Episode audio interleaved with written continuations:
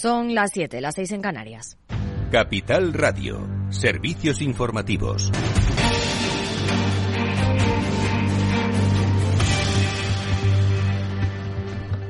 El presidente del Bundesbank apoya a Christine Lagarde y ve espacio para subir más los tipos de interés en la eurozona. Javier Luengo, buenas tardes. ¿Qué tal, Laida? Muy buenas tardes. Así lo acaba de comunicar en un evento del Deutsche Institut su presidente, Joachim Nagel, ve espacio, dice, para subir, como apuntabas, los tipos de interés en la zona euro más allá del 3% actual, más allá del 3,5% en el que se van a quedar, eh, según eh, hablan las proyecciones y ha confirmado Lagarde en las últimas horas tras la reunión de política monetaria del mes de marzo. El presidente, el máximo directivo de este central alemán ha destacado la importancia de nuevas proyecciones macro de crecimiento e inflación que el Banco Central va a publicar en marzo y apunta también a una posible modificación de la política en cuanto al objetivo de inflación más allá del 2 a todo esto también y sobre este apunte ha hablado el economista jefe del supervisor con sede en Frankfurt, concretamente ha, hablado el economista jefe sobre tener una mente abierta sobre las subidas de los tipos de interés. Philip Lane lo que dice es que hay que regresar a la meta de estabilidad de precios sobre el 2% y evitar una escalada innecesaria en las subidas en la zona euro.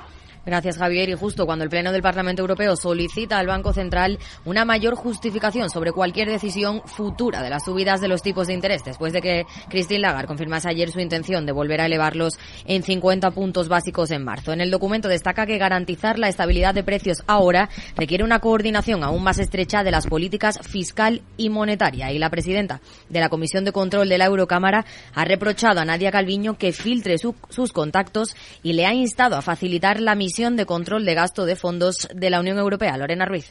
Tan solo unos días antes de que la Comisión de Control Presupuestario del Parlamento Europeo visite Madrid para evaluar cómo se están gestionando los fondos europeos en España, la presidenta de esta comisión, Mónica Olmeyer, ha remitido una carta a la vicepresidenta primera y ministra de Economía, Nadia Calviño, en la que le reprende por filtrar sus contactos y le pide que colabore. Olmeyer ha lamentado que los medios de comunicación supieran el contenido de una carta que le envió la vicepresidenta incluso antes de que ella misma recibiese dicha correspondencia también ha reprochado a Calviño que el Gobierno no ha facilitado una reunión con Rocío Frutos, la directora general del Plan de Recuperación encargada de evaluar la marcha de los fondos que dimitió el pasado octubre sin dar explicaciones y ha acusado a la ministra de no intentar anticipar las conclusiones de la misión antes de que empiece. La carta pide a Calviño colaboración y asegura que la comisión actuará de manera no politizada y basada hechos. Gracias, Lorena. Y el actual acuerdo de la OPEP Plus se mantendrá hasta finales de año, según ha informado el ministro saudí de Energía. También ha dicho que el grupo petrolero no puede aumentar la producción basándose únicamente en las señales iniciales sobre la demanda en un día en el que el Congreso ha aprobado la ley de empleo que, entre otras cosas, establece que la Inspección de Trabajo realizará un informe para constatar que se dan las circunstancias para presentar un expediente de regulación de empleo y recoge una enmienda para asegurar la inembargabilidad del salario mínimo interprofesional. Y el secretario general de Comisiones Obreras, Unai Sordo, se ha reunido hoy con el gobernador del Banco de España, Pablo Hernández de Cos. Le ha presentado un nuevo acuerdo para el empleo y la negociación colectiva que contempla una alza salarial ligada a la inflación y los beneficios empresariales han coincidido en la necesidad de un pacto de rentas. Los excedentes, los beneficios de las empresas vienen creciendo de forma intensa en el año 2021 y el año 2022. Y esto es un motivo para reivindicar una vez más la propuesta de retomar un gran acuerdo salarial en España que permita recuperar el poder adquisitivo de los trabajadores y las trabajadoras y donde, además de las subidas salariales iniciales, podamos ligar una cláusula de revisión salarial a la evolución de los precios, evidentemente, pero también a la marcha real de los sectores económicos. Repsol pulveriza las previsiones tras incrementar el beneficio en un 70% hasta superar los 4.200 millones de euros que llegan de la mano del anuncio de una desinversión histórica de más de 5.000 millones a lo largo de todo este 2023, en un contexto, dicen, de incertidumbre, volatilidad y complejas dinámicas de mercado. De hecho, el consejero delegado Josujón Imaz dice que para bajar los precios se tiene que invertir. Claves del mercado. El IBEX 35 cierra en positivo y afianza los 9.300 puntos en una jornada también positiva en el resto de plazas del viejo continente. A pesar de las caídas de Wall Street, tras conocerse que los precios de producción industrial cayeron menos de lo esperado y que las peticiones semanales de desempleo bajaron. ¡Vaya acción! ¿La has visto? ¿Qué acción? Una acción gratis. Ahora consigue una acción gratis por hacerte cliente de XTB y descubre cómo se siente un inversor en bolsa. Descarga la app de inversión de XTB, hazte cliente, haz tu primer depósito de cualquier importe y disfruta de tu acción gratis para empezar a invertir. Invertir implica riesgos. Términos y condiciones de la promoción en xtb.com. Si quieres conocer mejor las empresas con las que trabajas, empieza por Informa. Compruébalo con tres informes gratis, el nuestro para que nos conozcas más y los dos que tú elijas para tu negocio. Solicítalos ya en Informa.es. Informa, líder en información empresarial.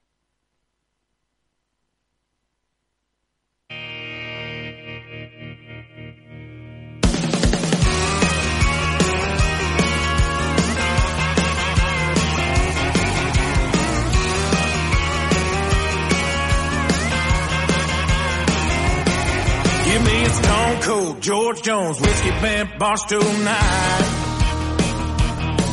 Después del trabajo, After Work, con Eduardo Castillo, Capital Radio.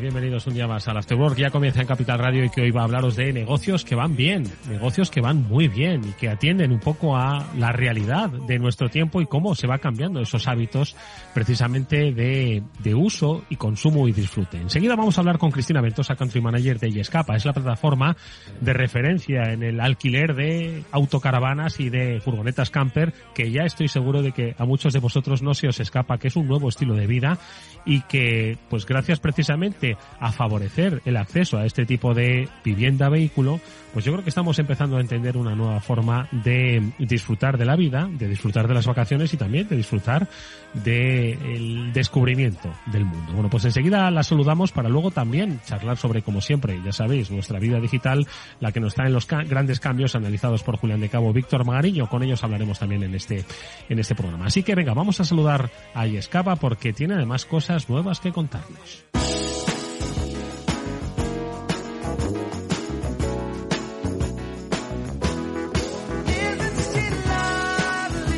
Bueno, y entre ellas eh, que van a cambiar, o por lo menos que van a evolucionar en el concepto de Escapa, o por lo menos en cómo eh, ellos se muestran hacia, la sociedad. Vamos a hablar de cuáles son los próximos pasos de Escapa a propósito de ese rebranding que van a realizar. Pero antes, sepamos el estado de la compañía con la ayuda de Cristina Ventosa, Country Manager de Yescapa. Cristina, ¿cómo estás? Buenas tardes, bienvenida. Hola, buenas tardes, Eduardo, una vez más. Oye, un placer saludarte. Yo no sé si, por cierto, eh, eh, siempre sobre estas fechas, pues yo creo que ya tenéis un poco balance del año. A nadie se le escapa de que hay una, un nuevo estilo de vida, que es el de el, la autocaravana, el del camper. Si uno sigue mínimamente las redes sociales, verá que ya no es solo una moda pasajera, sino que es un estilo que ha venido para quedarse, para disfrutar. Nos comentaba Cristina hace poco, nuestro especialista en motor, Chimortega, que el sector de las eh, autocaravanas, o por lo menos el sector de las furgonetas, antes, pues más centrado en lo que era el negocio de las, eh, de las eh, furgonetas comerciales, está empezando a revertirse precisamente en favor de este nuevo negocio que es el de las furgonetas camper.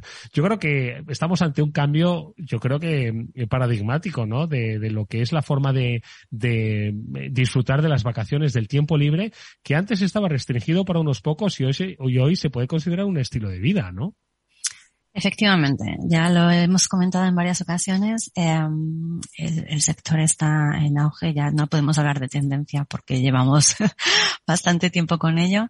Eh, sí que es verdad que, bueno, eh, veíamos este año un poco con el tema de la, de la situación económica, ¿no? Y la inflación, el aumento de precios del carburante, pues eh, crea mucha incertidumbre en cuanto a, a, a la evolución.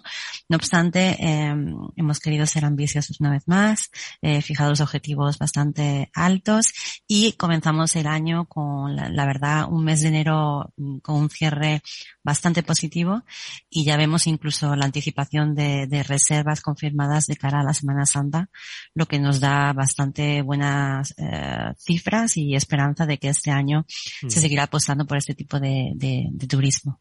Porque, oye, lo hemos hablado en muchas ocasiones, que la gente está cambiando la forma de entender las vacaciones, la forma de desplazarse, eh, y hemos hablado muchas veces de que países como España quizás no tenían esa tradición, hoy la empiezan a tener, Y yo hacía referencia, pues, un poco al, al estilo de vida, ¿no? Del van life, ¿no? Que hemos hablado en muchas ocasiones. Pero es que a mí me sigue llamando fuertemente la atención. Claro, es que es tu negocio y estás acostumbrada, ¿no? Pero a mí me sigue llamando fuertemente la atención eh, cómo eh, este estilo de vivir, este estilo de viajar, se ha impuesto frente a otros, ¿no? Y de una manera tan rápida, ¿no? Y yo creo que es muy sorprendente, ¿no? Y sobre todo saber analizarlo y saber responder a esa, a esa demanda creciente, ¿no? Exactamente. Todo esto también se ha visto acelerado por las formas de viajar que, que nos hemos adaptado tras la, el contexto de, de, pandemia, ¿no? Pero es verdad que, bueno, eh, sí que seguimos teniendo bastantes adeptos. Eh, no obstante, vemos también la tendencia de que, eh, bueno, este año sobre todo los otros tipos de turismo, un turismo más tradicional o otros tipos de destinos ya más lejanos, se van a posicionar mejor también, ¿no? Ahora ya el viajero, el usuario final decide y tiene un abanico más amplio de nuevo, también es algo positivo para elegir el tipo de viaje. Eh, bueno, es verdad que, que, que, también, por suerte España, los que hemos visto sobre todo desde principios de año, es que eh, la, es un país de destino. Entonces, comparado con, otros mercados, vemos que hay mucho turismo receptivo. Eh, a título de ejemplo, hemos cerrado el mes de enero, el 73% de las, de las eh, reservas, por así decir, los viajes que se han confirmado y que han tenido lugar han sido con vehículos en España. Eh, es enorme cuando, cuando vemos eh, eh, el porcentaje en otros países, ¿no? Es un país de destino. Es por esto que, bueno, en Yescapa, como sabes, tenemos eh, que crear la oferta, ¿no? La flota disponible y la demanda, eh, los viajeros que, que, viajan, y es nuestro deber, eh, sobre todo, hacer acciones de comunicación y seguir creciendo en flota para poder dar respuesta a, a la demanda que venga tanto del turismo nacional como, como de otros países vecinos, países europeos mayormente. Mm, bueno, vosotros estáis eh, centrados obviamente en el crecimiento, en atender esa nueva forma, ¿no? De, de disfrutar del tiempo, en ver cómo evoluciona, pues, eh, los nuevos hábitos, ¿no? Y estilos de vida. Eh, pero al mismo tiempo también, pues, oye, va pasando el tiempo y ya vais eh, no solo consolidando en el mercado, sino teniendo una madurez como empresa que os lleva, pues, a, a, a tomar decisiones eh, que son propias de las empresas maduras. Por ejemplo, la renovación de la identidad y la marca. Y es en lo que estáis ahora mismo metidos con este arranque de 2023 y que vamos a ir un poco desvelando porque entiendo que seguro que hay muchas cosas también que están por desvelar, pero que eh, estáis en el camino, ¿no? Del, del, conocido rebranding, ¿no? En el mundo del marketing y del, y del, y del advertising, del advertising, ¿no? Que diría, eh, estáis en un momento de eh, renovación de identidad y de marca. Cuéntanos un poco por qué ahora y, y qué persigue. Bueno, pues eh, ya te comunico oficialmente que desde ayer a, la, ayer noche eh, se hizo todo lo que es el lanzamiento oficial. Eh, hoy ha sido un gran día para el equipo técnico y para el equipo de, todos los mercados de comunicación. Eh, es un trabajo, por supuesto, que, que se ha trabajado eh, durante el 2022, ¿no? Como sabemos, bueno, como decías, ¿no? Una vez que una marca no solo eh, crece en un, en un mercado, sino en diferentes, como es en nuestro caso, y que ya llega a cierta madurez ¿no? en, en muchos de los mercados presentes, Francia, España, eh, bueno, pues surge la necesidad y sobre todo la voluntad de refrescar, ¿no? Una, la identidad. Eh, es algo que una, empresa se aconseja de hacer cada dos, tres, cinco años, en general máximo, para adaptarse a, tendencias y sobre todo a una evolución de, del ámbito tanto de diseño como las relaciones con los usuarios y, por supuesto, en acorde con los objetivos de crecimiento, ¿no? Como es este caso. Entonces, bueno, es verdad que depende de, del cambio de identidad, cambio de marca, se pueden hacer de muchas formas y de, a muchas escalas, ¿no? En este caso se trata de dar un nuevo impulso a, a, Yescapa y marcar nuestro deseo de, seguir siendo líder eh, del sector en los muchos mercados de los que estamos y bueno, un sector cada vez más competitivo y que, hay que dar un poco de, renovación, ¿no? Y reinvertir, no solo con el producto, sino con lo que queremos transmitir.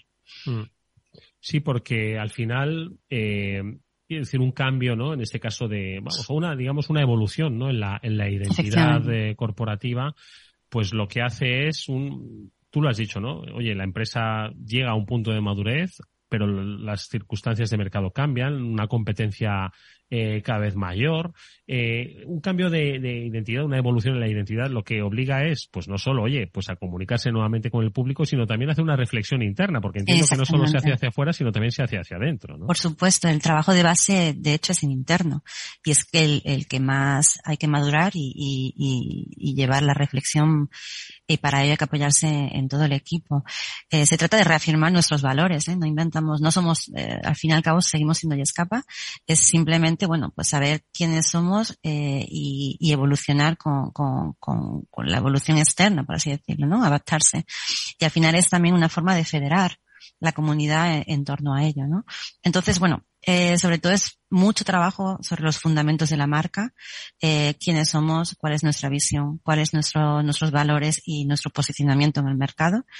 Y luego, aparte de ello, ya trabajar eh, la identidad visual eh, de todas las interfaces, comunicaciones, eh, visuales, todo, ¿no? Todas las, las, herramientas que tenemos a disposición y el tono también. Eh, no es que vayamos ahora a cambiar de actividad, nuestra actividad sigue siendo la misma, nuestro público en su mayoría sigue siendo bastante sea, la tipología uh -huh. las mismas. Se trata de eh, un poco darle una novedad ¿no? a la forma en la que nos dirigimos a la comunidad y todo ello declinarlo y adaptarlo a las diferentes acciones de comunicación y marketing. Mm. Ahora vamos a hablar un poquito ¿no? de lo que es la, la propia trascendencia, la lectura, la identidad, lo que es visual, ¿no? El cambio que, habéis producido. Pero en este sentido, ¿cómo eh, habéis eh, trabajado internamente? Nos explicabas, ¿no? Pero ¿cómo habéis movilizado a los equipos? Porque de alguna forma ellos también tienen que empezar a asumir culturalmente, pues esos nuevos valores que transmite, pues un nuevo color, por ejemplo, ¿no? Por supuesto, o sea, lo que queríamos, el objetivo sobre todo es que se cree eh, en Yescapa. Bueno, al inicio nos hicimos, por supuesto, hicimos eh, un acompañamiento con una, agencia externa para un poco mmm, definir las bases. Luego hemos querido hacerlo sobre todo en interno para basarnos en, en el equipo. En 2022 eh, hemos crecido mucho en cuanto a talla de, de, empresa. Ha habido muchísima contratación. Y eso también nos hizo pensar en, bueno, querer que cada uno eh, se sienta y escapa y participe a la definición y participe, tenga su, su, granito de arena ¿no? y su visión. Tenemos la suerte de tener actualmente más de 100 personas en interno y de diferentes nacionalidades y aquellos que llevan más tiempo, aquellos que acaban de llegar. Entonces, eh, está muy interesante contar con la visión y, y la opinión de, de, de cada uno, ¿no? Entonces, es verdad que la reflexión se llevó a cabo, se han creado diferentes eh, comités, por así decirlo, de, de trabajo.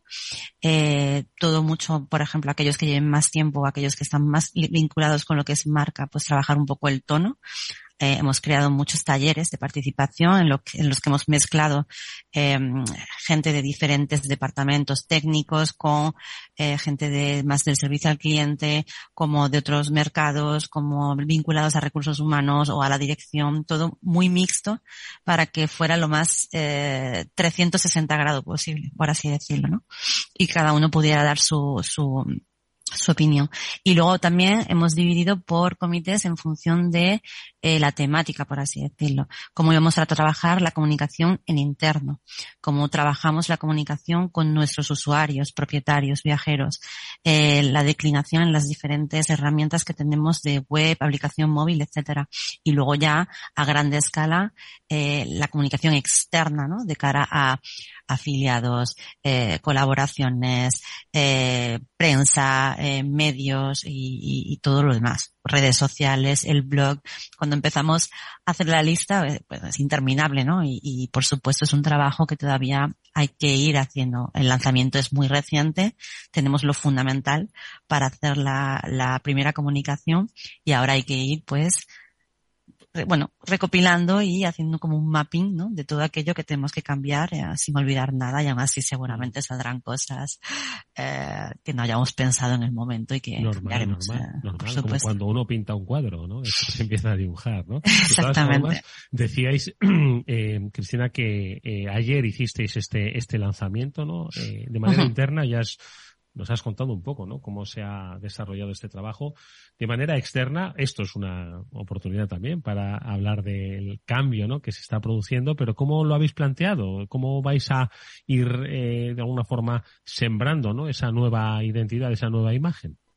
Pues es interesante porque no cambiamos, o sea, no somos una empresa que nos conozcan, tampoco tenemos nuestro sector de actividad, ¿no? No somos un gran público, entonces tampoco queremos hacer de ello una comunicación masiva, no es como una gran empresa. Imagínate que mañana Coca-Cola no se llama Coca-Cola y no es rojo, es azul, sería un cambio enorme, ¿no?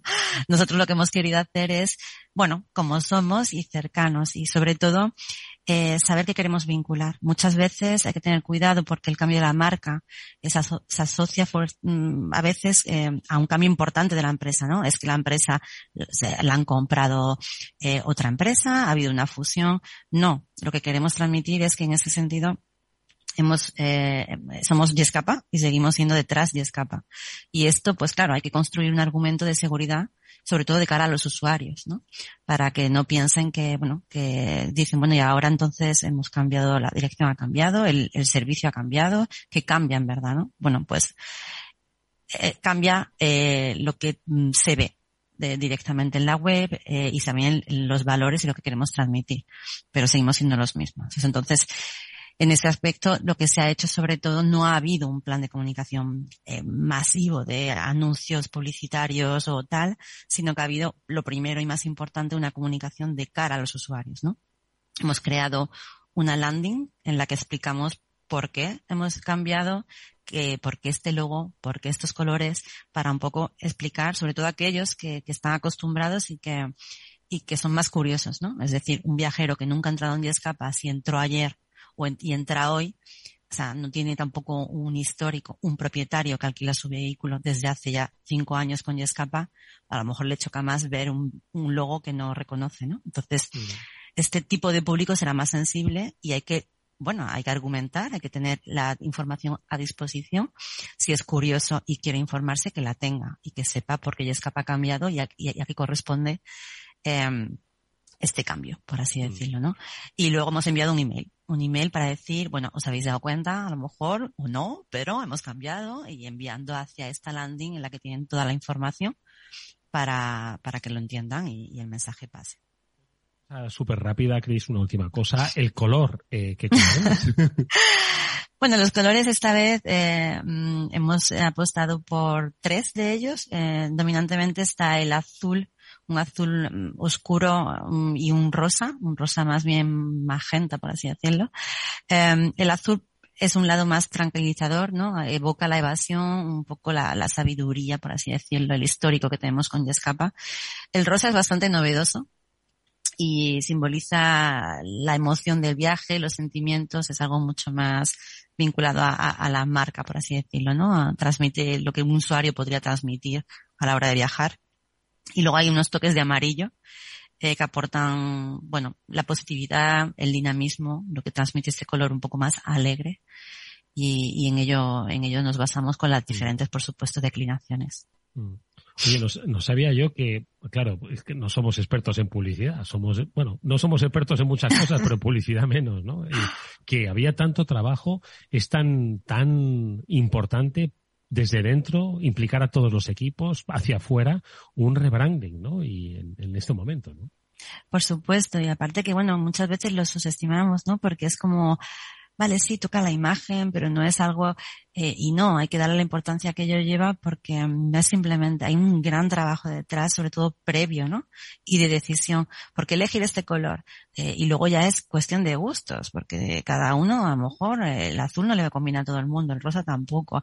La mezcla de los dos, no sé, es como, entonces, bueno, hay que, hay que digerirlo y hay que, que sentirse eh, que te corresponde, ¿no? Que, que, bueno, pues es y escapa, vamos a, a cambiar y, y, es un gran, es un pequeño cambio por así decirlo, pero un gran trabajo detrás. Entonces, bueno, eh, sí que es verdad que hay que tener a todo el equipo implicado y informado, por supuesto. Bueno, pues ahí está eh, eh, y escapa, pues nos vamos ya mismo a, conocer otras aventuras. Hoy la hemos conocido, os deseamos toda la suerte del mundo, Cristina. Muchas gracias. Muchísimas gracias, Edu. Adiós. Buenas, feliz tarde. Adiós. Vamos con un consejo si inviertes en bolsa o te lo estás planteando. El broker XTB tiene algo para ti. Ahora solo por hacerte cliente y realizar tu primer depósito vas a recibir gratis una acción de una empresa cotizada. Lo has oído bien, solo por abrir tu cuenta vas a tener una acción para que te sientas como un verdadero inversor. Además recuerda que con XTB puedes invertir en acciones y fondos cotizados hasta 100.000 euros al mes sin pagar comisiones. ¿Cómo se hace? Entrar en online 100% es un proceso eh, de Internet. No hace falta ni que vayas a las oficinas. xtb.com, te haces cliente, realizas tu primer depósito y recibes tu acción gratis. XTB es un broker con muchas posibilidades. A partir de 100.000 euros al mes, la comisión es del 0,2%, mínimo 10 euros. Invertir implica riesgos.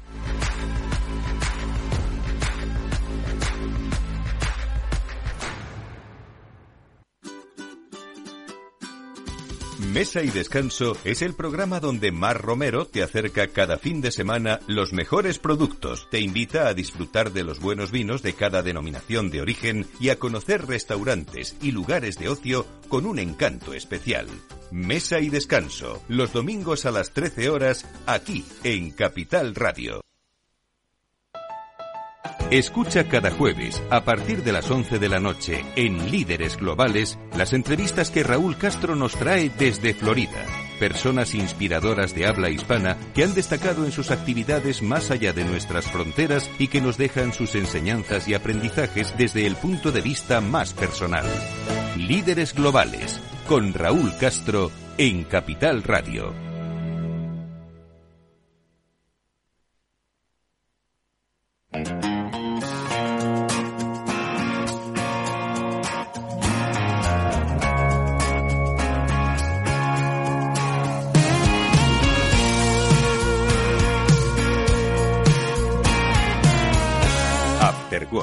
Con Eduardo Castillo. Bueno, vamos a volver con las conversaciones que habitualmente nos gusta mantener sobre cómo evoluciona la vida digital con Julián de Cabo y con Víctor Magariño, a los que, como siempre hoy, les voy a preguntar por sus lecturas. Es lo primero que voy a hacer, no voy a sacar ningún tema que luego haga que se nos vayan los minutos literalmente entre los dedos. Víctor Magariño, buenas tardes, ¿cómo estás? Hola Eduardo, Julián y audiencia, pues eh, muy bien, eh, aquí un jueves más eh, con temas interesantes y siempre intentando ayudar a la gente, intentando dejar también un puntito de humor, si se puede.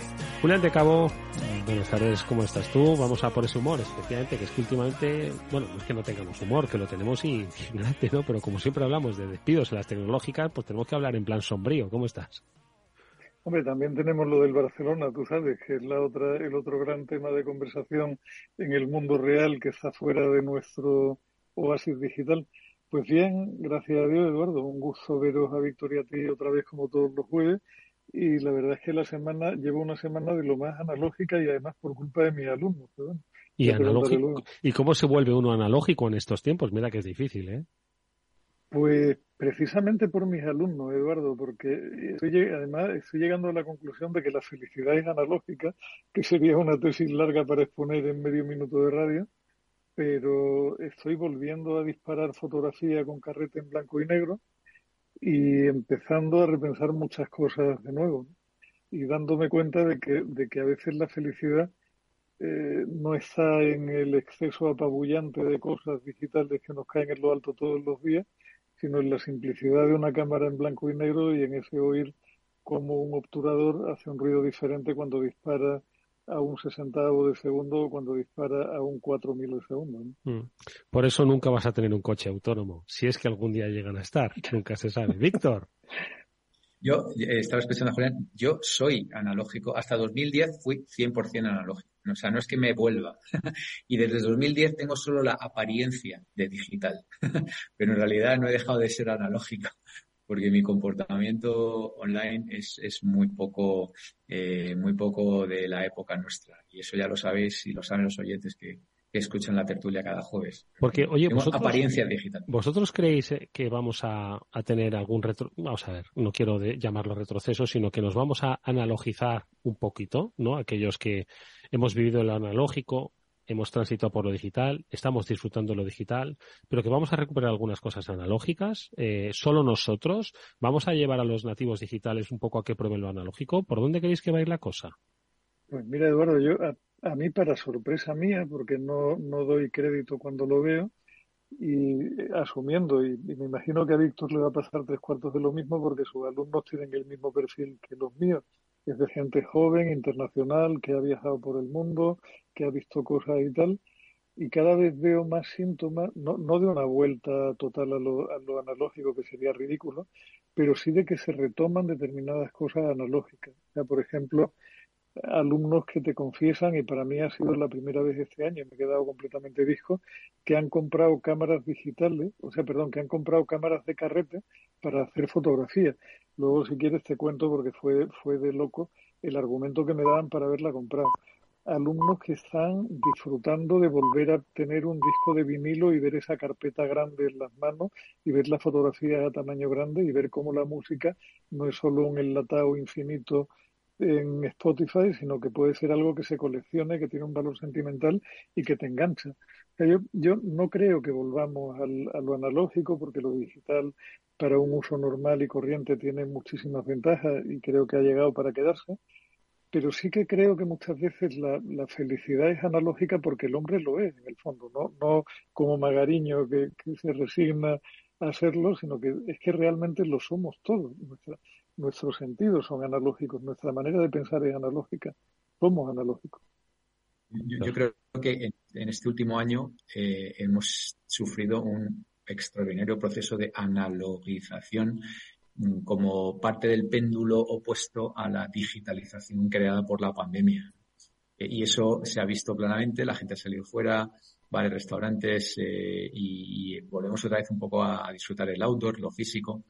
Y bueno, pues en la traducción es pues la, los despidos, eh, en fin, todo esto que, que, se ha visto traducido al cabo de al cabo del año y pico. ¿no? Mm. Eh, ¿Hasta dónde vamos a llegar? Porque por eso yo también manejo alguna, algunos eh, eh, charts de, de, de, McKinsey y tal, que los utilizo y tal para demostrar cómo los países, la gente determinada, pues se han ido poco a poco, se fueron muy digitales y luego se han ido volviendo. Y entonces ahora está un poco la interrogación, ¿no? ¿Dónde vamos a quedar o, o dónde no? Yo ya sabéis que, bueno, ya lo he dicho, ¿no? Soy, soy muy, muy amigo de lo, de lo analógico y tal. Hombre, el tema de la música, yo soy completamente laggard, ¿no? Con el grupo este de, los últimos reductos de, eh, yo todavía manejo algún eh, CD y cosas de esa, ¿no? Que sería automáticamente rechazado por, por mis alumnos. Pero bueno, aquí, aquí en, en, en las clases y tal que decía Julián, no sé si se percibe un tema, una vuelta, pero sí que, sí que percibo ya el, sé, por ejemplo, eh, me llama mucha atención cómo lo sostenible cala más allá de, de la ver, del verbo y ya cala al bolsillo. Ya hay gente que dice, no voy a comprar nada que no sea tal. Eh, entonces, eso, por ejemplo, me ha, me ha llamado la atención, ¿no? Mm. Eh, pero de todas formas, fijaos. Y lo, y lo, que sí hay, y lo que sí hay como mínimo, Víctor, o al menos esa, esa es mi sensación, hay curiosidad por lo analógico. O sea, esa, esa chica que me decía que, vamos, me, me, decía, no, abrió el bolso y sacó una cámara de estas desechables que llevaba en el, en el bolsillo y le pregunté, digo, mira, Luz, ¿y, ¿y por qué llevas esto? Y me dio una respuesta que me dejó completamente descolocado porque era bastante extraña pero en el fondo tenía sentido. O sea, me dice, me dice mira Julián, eh, la llevo porque es que me encanta el filtro que tiene esta cámara. Y la miré y dije, Luz, pero si precisamente esta cámara lo que no tiene son filtros. Esta cámara lo que pretende, mal o bien, es dar una visión neutra de la realidad. Y entonces ella me explicó, fue curioso, porque ella me explicó cómo había vivido, es una chica que tiene ahora 25 años, y me, me, estuvo explicando cómo ella había vivido la transición del, de la primera red social en la que estuvo, que fue Twenty, donde cargabas un montón de fotos sin tener un control sobre cómo era cada una y tal, a lo que era ahora el infierno de Instagram, donde la gente se hace desde fotos controlando todos los parámetros para solo poner aquella donde hasta la última brisna de pelo está completamente perfecta, ¿no? Mm. Y me decía que, que, ella pensaba que redes sociales como Virgial, que creo que hemos hablado de ella uh -huh. en algún momento de pasada, están empezando a pegar entre la gente joven porque hay una cierta sensación de vuelta al auténtico que tiene que ver también, o sea, hay, hay un fenómeno curioso ahí. Yo no sé exactamente dónde va a terminar, no sé si será flor de un verano o no, pero ves a la gente joven interesarse por la cámara de fotos de su padre. Eso engancha muy bien, por otro lado, con el tema de la sostenibilidad que decía Víctor, o sea, de tengo una buena cámara en casa, ¿por qué no la voy a probar y por qué no la voy a utilizar? No lo sé. Y, y supongo que además tiene que ver con esto que os decía de eh, hay un mensaje muy bonito para esta nueva generación en el uso de toda esta tecnología analógica, que es el, el aprender a romper con la inmediatez, que es lo que yo creo que les tiene completamente frustrados, porque son una generación acostumbrada a haberlo tenido todo a la demanda y sobre la marcha, y se encuentran con que cuando luego acceden a la vida real y a la vida profesional y pretenden, como ellos dicen, tener un impacto y tenerlo rápido, tienen que aprender a asumir que para tener un impacto necesitan muchos años de carrera, muchos años de aprendizaje, muchos años de llenar la mochila de cosas interesantes para poder empezar a aportar algo más allá del ser simplemente mano de obra o fuerza bruta laboral. ¿no? Mm. Y todo, toda la tecnología analógica, todos los medios analógicos al final te llevan a ese proceso más, más pausado, más de aprender con H intercalada, más de hacer tuya determinadas cosas, de aprender a aceptar el error, de aprender que cuando tú disparas un carrete no vas a tener el resultado de forma automática y no lo vas a poder subir a Instagram a, los 15 segundos, sino que tienes que esperar a llevarlo a revelar, verlo luego con cuidado, ver qué pasa a papel, etcétera, etcétera. Yo creo que al final hay un aprendizaje muy bueno para, para nuestros alumnos en esa, en esa, en, darse unas vacaciones analógicas de vez en cuando, por decirlo de alguna manera. Fíjate, pero además de vacaciones analógicas y descubrir, a todos nos gusta, no sé, conducir un coche de hace 50 años, ¿eh? Hay quien más y quien menos para ver cómo se conducía antes, ¿no? Y eso está muy bien, ¿no? Que, pero no, no es del, no es el conjunto, ¿no? De los, de los, eh, digamos, eh, millennials o de los eh, centennials, ¿no? Que son los que han nacido en la era digital. Yo estoy hablando también un poco de, de, quizás lo que lo digital nos ha quitado, y no tanto me refiero a las relaciones humanas, pero sí a los eh, actos y comportamientos humanos. Por ejemplo, ya nadie llama por teléfono y ya nadie te pide algo por teléfono, ni siquiera, ni siquiera una propuesta económica. Ya directamente alguien te envía un correo electrónico pensando que ese correo electrónico te va a seducir y aquí va mi propuesta. Hola, soy Eduardo Castillo y esta es una propuesta económica que yo le formulo a usted. Y tenemos el WhatsApp y a veces le dejamos una nota de audio en WhatsApp. Pero la comunicación humana, lo de levantar el teléfono que hemos hecho todos y tratar de buscar, convencer, acercarse, eso ya no existe. Por supuesto, lo de escribir a mano, que en algunos eh, países y colegios se están planteando incluso la posibilidad de abandonar la escritura manual para centrarla exclusivamente en, en digital, ¿no? Y, y, es más, ir a hacer la compra, es decir, irte a un mercado, al mercado, los que vivan en Madrid, al mercado Maravillas o al mercado de tu barrio, que todos los barrios o todos los distritos tienen un mercado, una plaza de abastos, ¿vale? Pues ya haces la compra online, ¿no? Y está muy bien, si no digo que una cosa tenga que que desaparecer frente a la otra, pero sí que haya un reequilibrio, ¿no? Y quizás todavía nos faltan muchas cuestiones, ¿no? De esas, de ese tipo, que yo creo que mejorarían mucho más la eficacia de los negocios. Es cierto que hay algunos procesos, este programa mismamente, sin digitalización igual, pues no se podría estar realizando, ¿no? Pero hay otros tantos, pues que, que quizás debamos empezar a, no solo a no querer matar, sino a volver a recuperar. Víctor.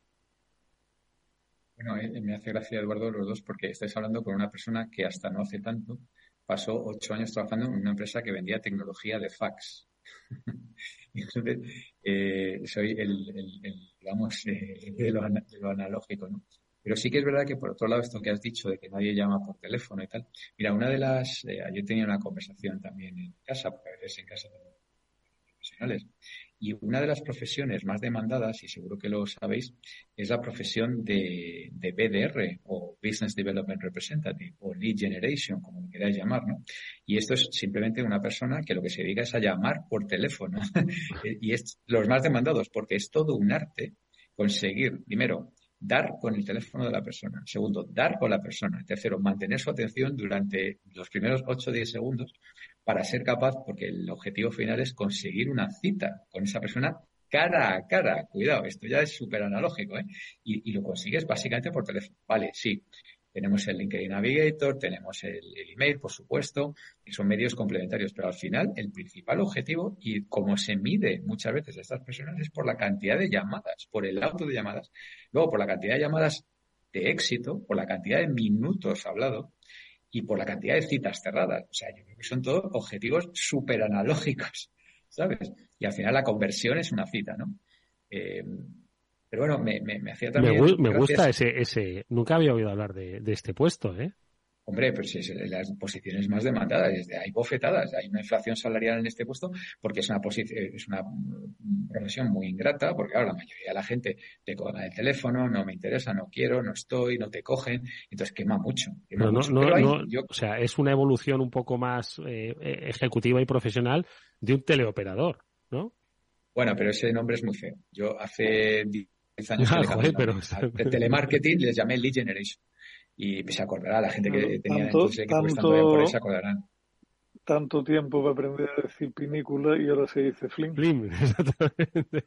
De, todas formas, yo creo que todo este proceso de o sea, estamos en ello, porque una de las cosas interesantes que he leído que se ha quedado por ahí un poco traspapelada es que eh, en Facebook, en Meta, eh, las cosas van muy lentas y cosas que antes se aprobaban en, días ahora están tardando semanas.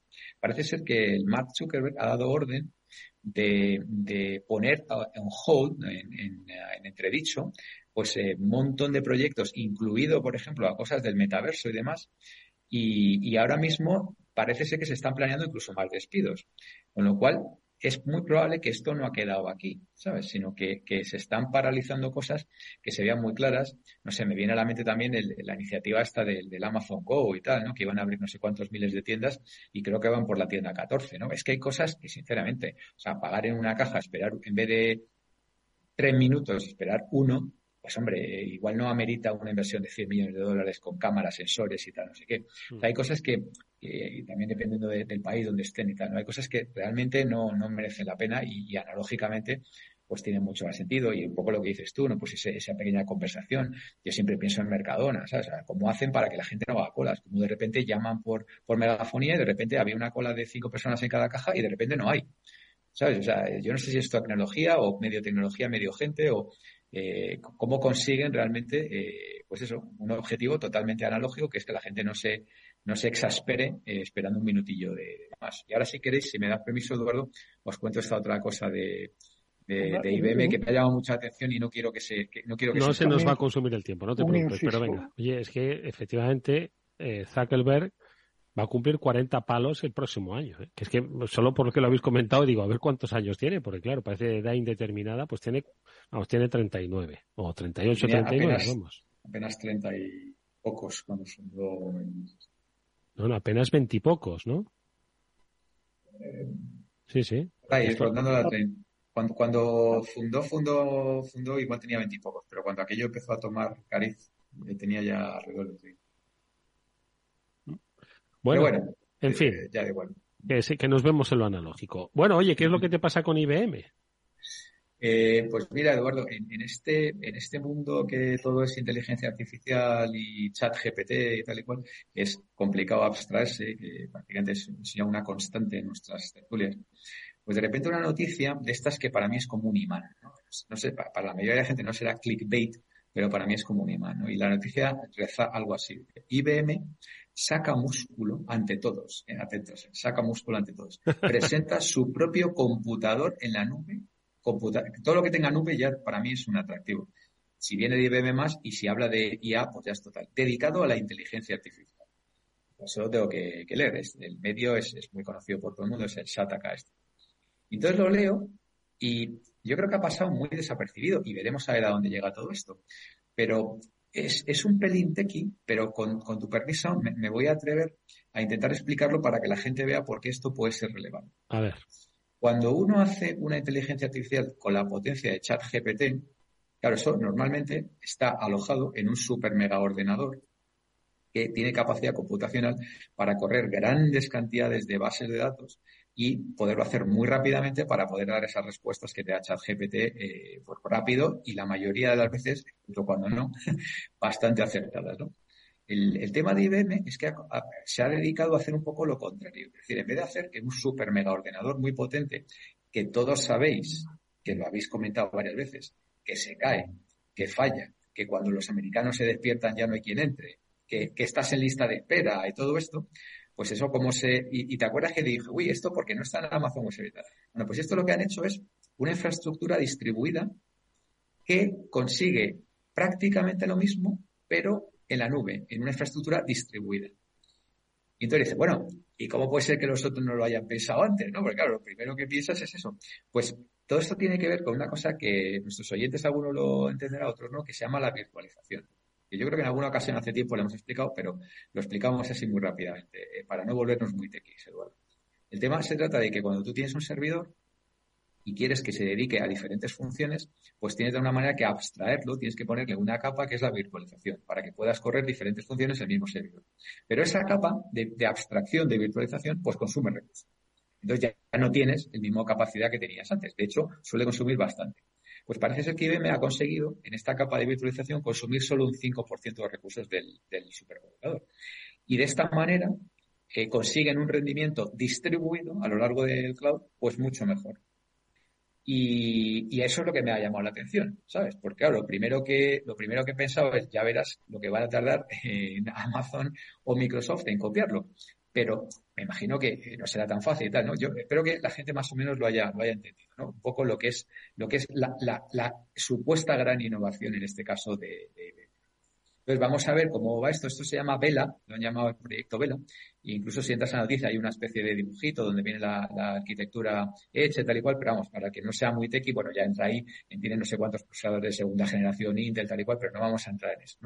Pero yo espero que con esta pequeña explicación eh, la gente haya entendido qué puede tener de disruptivo este, este lanzamiento de IBM, que como todos sabéis, inventaron Watson, que como todos sabéis, pues tienen un historial de interés. Fueron un poco casi casi de los primeros, ¿no? de todas formas, Víctor, yo citando a mi querido Pablo Sanemeterio, que seguro que nos está escuchando o nos escuchará, él fue el primero que me dijo que la nube no es nada más que el ordenador de otro. Quiero decir, o sea, que al final no dejará de estar alojado en diferentes, por supuesto, formatos y capacidades, pero en el ordenador de otro. Igual los del chat GPT están en Wisconsin, ¿os acordáis que dijisteis que era el estado donde se iban a poner ahí tropecientos, eh, eh, eh, pero no deja de ser el ordenador de otro. Pero bueno. A ver, yo, a mí me gusta siempre Uy, va. Va. Madre mía, ¿eh? A, a, mí me gusta siempre ser un poco agnóstico esto. Entonces, cuando, cuando yo leí la, noticia, pues obviamente escarbé un poquito y dentro de que, de, de, bueno, de que hay que, como todo, hay que dejarlo un poco eh, bajar el hype y todo esto, pero me parece interesante por lo menos para tenerlo eh, porque espero que la gente lo haya entendido. O sea, no es lo mismo poder hacer grandes cálculos computacionales en un servidor que está ubicado, sí, en la, en la nube, pero en uno solo, y es muy difícil de replicar esa gran computación, que poderlo tener distribuido, que la palabra clave es arquitectura distribuida, es decir, que puedas en un momento dado eh, con software eh, rápidamente ampliar la capacidad, eh, escalarla dinámicamente, resilientemente y sin perder el dato y sin perder fiabilidad muy rápido. Y eso normalmente es incompatible con un gran super mega ordenador. Eso es un poco lo que quería, mm. la, la, visión que quería dar un poco para, para la gente que lo quiera entender así rápidamente sin entrar muy en lo, en lo técnico, ¿vale? Bueno, oye, no, le, no, le, no, le, perderemos el ojo, no le perderemos el ojo. Oye, ¿qué más cosas? Habéis visto que no estoy sacando a chat GPT para nada, ¿eh? Y eso que pude acceder hace un par de días, pero me volvió a decepcionar otro, otro tanto. Siempre tiene respuestas y además es, es un, es un si bien quieres. Si quieres, Eduardo, he, he, leído un tema también interesante de TikTok y tal, que... Sí, por, me gusta TikTok. Por, a ver, por enganchar el hilo que tenemos ya, eh, ya sabíamos que que tiene un algoritmo muy potente, que te engancha mucho, que ha crecido más rápido que cualquier otra red social, que tiene enganchados tanto a gente en Estados Unidos como en Europa. Pero claro, ahora tenía el pequeño problemita este de, del tema de, la, de, los datos, ¿no? De la repatriación de datos, de que si el gobierno chino se mete uh -huh. y puede mirar y tal y cual. Entonces parece ser que todos los esfuerzos que están haciendo últimamente van encaminados a conseguir limar asperezas en ese campo. Y entonces parece ser, parece ser que ya han previsto construir un data center, eh, no recuerdo exactamente dónde en Estados Unidos, pero bueno, de, de, manera que el dato no salga de ahí y que garantice que ahí no mete mano nadie, empezando por el Partido Comunista Chino. Mm. Entonces, parece ¿Tú sabes, ser que perdona que te diga una cosa, Europa. Víctor, ¿tú sabes lo, lo aliviados que están los millones de usuarios en Estados Unidos de TikTok y en Europa de esta noticia? ¿Sabes lo que no te imaginas, lo tranquilos que se quedan? Pues mira, te voy a decir por qué datos... tiene que quedarse. Mira, no, te, voy a, te voy a decir por qué, te voy a decir por qué tiene que estar tranquilo. Porque eso que acabas de decir tiene todo sentido. Porque lo que estaban ya encima de la mesa era precisamente prohibir TikTok, tanto eso, en Estados Unidos eso, como en Europa. Exacto. Entonces, por eso tiene que hacer lo que tú has dicho, quedarse tranquilo, porque esto que se no les van a cerrar el aparato. Que, no les cierren, efectivamente. Pero, si no hace falta, no hace falta prohibirlo, basta con que, con forzarlo a engorilarse con cosas que no aportan nada a su cliente, que es justo lo que están haciendo con ellos, que en lugar de estar pensando en cómo mejorar su producto y conseguir que las, las nuevas generaciones se vuelvan cada vez más idiotas mirando vídeos cada vez más estúpidos, estén con el foco puesto en ver cómo los políticos de aquí o allá no nos dan una patada en el culo, con lo cual llegará otro por la derecha que los adelantará. Julián, y agárrate, agárrate en la nube de quién van a poner el data center a salvo del Partido Comunista Chino. te lo digo y te vas a caer de la silla. Lo quieren poner en la nube de Oracle. o sea, si IBM te parecía, lo van a, oye, de verdad, esto es eh, cierto. Dice, para, para conseguir eh, solventar todos los problemas estos del dato, lo vamos a poner en la nube de Oracle. Esa es, y eso no tendrá, siendo, siendo un poco mal pensado, Víctor, y eso no tendrá que ver con lo mismo puro y duro, porque si yo no recuerdo mal, el patrón de Oracle era el único que era, era un tal Larry, Larry Ellison que era eh, que era partner de, Trump, efectivamente. ahí curioso, ¿no? Qué, curioso, Has estado ágil, has estado ágil ahí. Eh, entonces dice que van a inspeccionar, van a inspeccionar el, el, código fuente y los algoritmos. O sea, que lo va a inspeccionar el Larry Ellison, este, vamos, el Oracle. pero bueno, yo no sé si la gente era consciente de que Oracle tenía una nube. o sea, pero tenerla la tienen. y van a ir ahí. Estamos, estamos todos cada vez peor, macho. Y aquí el que no corre vuela. Es el único postulado que nunca falla. Oye, y además de esto de TikTok, ¿alguna lectura más que queráis compartir antes de despedirnos? Habéis visto hoy que estoy respetando todos los temas absolutamente. A ver, Víctor. Mira, algo que ya comentamos, pero que parece que sigue tomando forma, que es, ¿os acordáis que las cuatro principales compañías de telecomunicación en Europa iban a hacer un proyecto de marketing digital, de anuncios, pero que esta vez iba a proteger la privacidad y tal, que lo comentamos aquí hace creo que unas semanas? Bueno, pues eh, ya, ya han formado el tema, habían hecho algunas pruebas y estamos hablando de, de Orange, de Vodafone, de Telefónica y de Deutsche Telekom que van a tener cada uno, eh, como buenos hermanitos, un 25% de participación y van a crear, en este caso, una nueva organización en Bélgica. Por cierto, que seguro que esa organización tiene que tener ejecutivos que tengan experiencia en la en, la, en el sector y que se hayan mm. podido dar una vuelta por Google también, que seguro que pagan bien. Oye, nunca se sabe. esto no es por Y además se puede teletrabajar, ¿eh? aunque esté en Bélgica Claro, pero oye, una, una organización creada por estas cuatro, que seguro que le van a, la van a dotar de, de fondos y de infraestructura suficiente, y lo que quieren es de alguna manera, pues convertirse en una alternativa de, de la, en este caso de Google, de Facebook y de Amazon y, principalmente. ¿Y pero cómo van a innovar? Es decir, aparte de, decir, o sea, el pues de la innovación, ¿eh? O sea, la básicamente, básicamente, vamos a competir, ¿eh? Con grandes innovadores, pues supongo que. No, eh, básicamente, eh, pues anonimizando la información. Es decir, e-, ellos tienen lo que se llama, hemos hablado, el first party data, ¿no? La, información de primera mano, digamos, en, en, contraposición al third party data, que son las cookies estas que te dejan caer el propietario, el que no es propietario del dominio. Entonces, como ellos tienen grandes cantidades, ingentes cantidades de first party data, y entre los cuatro más, pues entonces van a compartir la, información, las infraestructuras en lo que se viene a llamar las clean rooms, ¿eh? Que por cierto Amazon y Microsoft están sacando tecnología de clean rooms. ¿Qué es una clean room? Pues allí donde los propietarios legítimos de información de primera mano pueden compartir esa información sin que el otro lo sepa. Es decir, se crea una especie de una entidad tercera que se identifica al ente, eh, una pseudo anonimización y, bueno, yo creo que estas cuatro juntas, pues en Europa desde luego que van a tener eh, una segmentación pues muy potente, obviamente, porque saben dónde está la gente, qué tipo de plan tienen, qué contenidos ven, o sea, es que tienen una información potentísima. Entonces, si se ponen de acuerdo y lo hacen bien, pues, pues a lo mejor les sale medir bien. Claro, van a tener la, en principio la protección de, las autoridades europeas, ¿no? Porque Fíjate que voy a recuperar, eh, a propósito de lo que estás comentando, una iniciativa que hace tiempo que, que, que no, que pasó por el programa hace ya tiempo, pero que no, no, no les he seguido la pista, y que era una iniciativa por la que tú podías primero saber qué datos circulaban tuyos por la red y, y, por las compañías y sobre todo, pues luego decidir si querías monetizarlos, ¿vale? Venderlos y, sacarte un, un, dinerillo, ¿no? Y es que seguimos como lo de TikTok, ¿no? ¿A quién le importa dónde estén mis datos y a mí lo que quiero son vídeos, ¿no? Pues esto es lo mismo, quiero decirte que al final o hay un movimiento ciudadano que, que, que al final estamos, eh, esto es como iba a decir las religiones, que al final, oye, algunas hacen negocio con, con nuestras almas, ¿no? Bueno, pues esto es lo mismo. Hay quien, y, y nos da igual, ¿no? Pues esto es lo mismo. Hay quien hace dinero con nuestros datos y nos da exactamente igual. Julián. No olvidemos que parte de las razones que hay detrás de esa pretendida Web 3 que igual termina llegando es precisamente darle al usuario el control de su dato y separar por completo las aplicaciones y los datos, que es lo que ha llevado a, que la web 2.0 terminara convirtiéndose en un oligopolio por parte de unas cuantas empresas que se lo han llevado todo sin que el usuario de la información verdaderamente se beneficie de ella. Y si me permites, Eduardo, ya que, que estamos casi para cerrar, yo voy a hacer una cosa muy atípica y entiendo que muy incorrecta y espero que no me tires un zapato. Pero me preguntas que, que, que, había leído y he leído para mi tristeza la esquela de Marinieve Martínez, que fue mi profesora de literatura y que fue de las personas que más me han cambiado la vida. Por lo cual, ojalá lo oiga.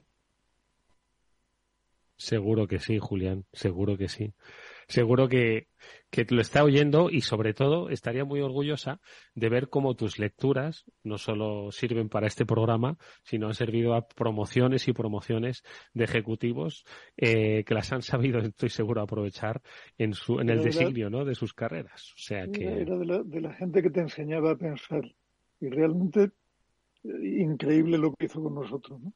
Mm.